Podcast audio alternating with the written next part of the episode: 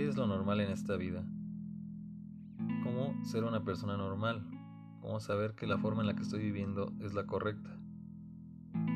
¿Cómo saber si uno debe ser egoísta o debe ser más empático? Siempre he tenido esta duda. Siempre he tenido la duda de saber si lo que yo estoy haciendo y mi forma de llevar la vida es la correcta.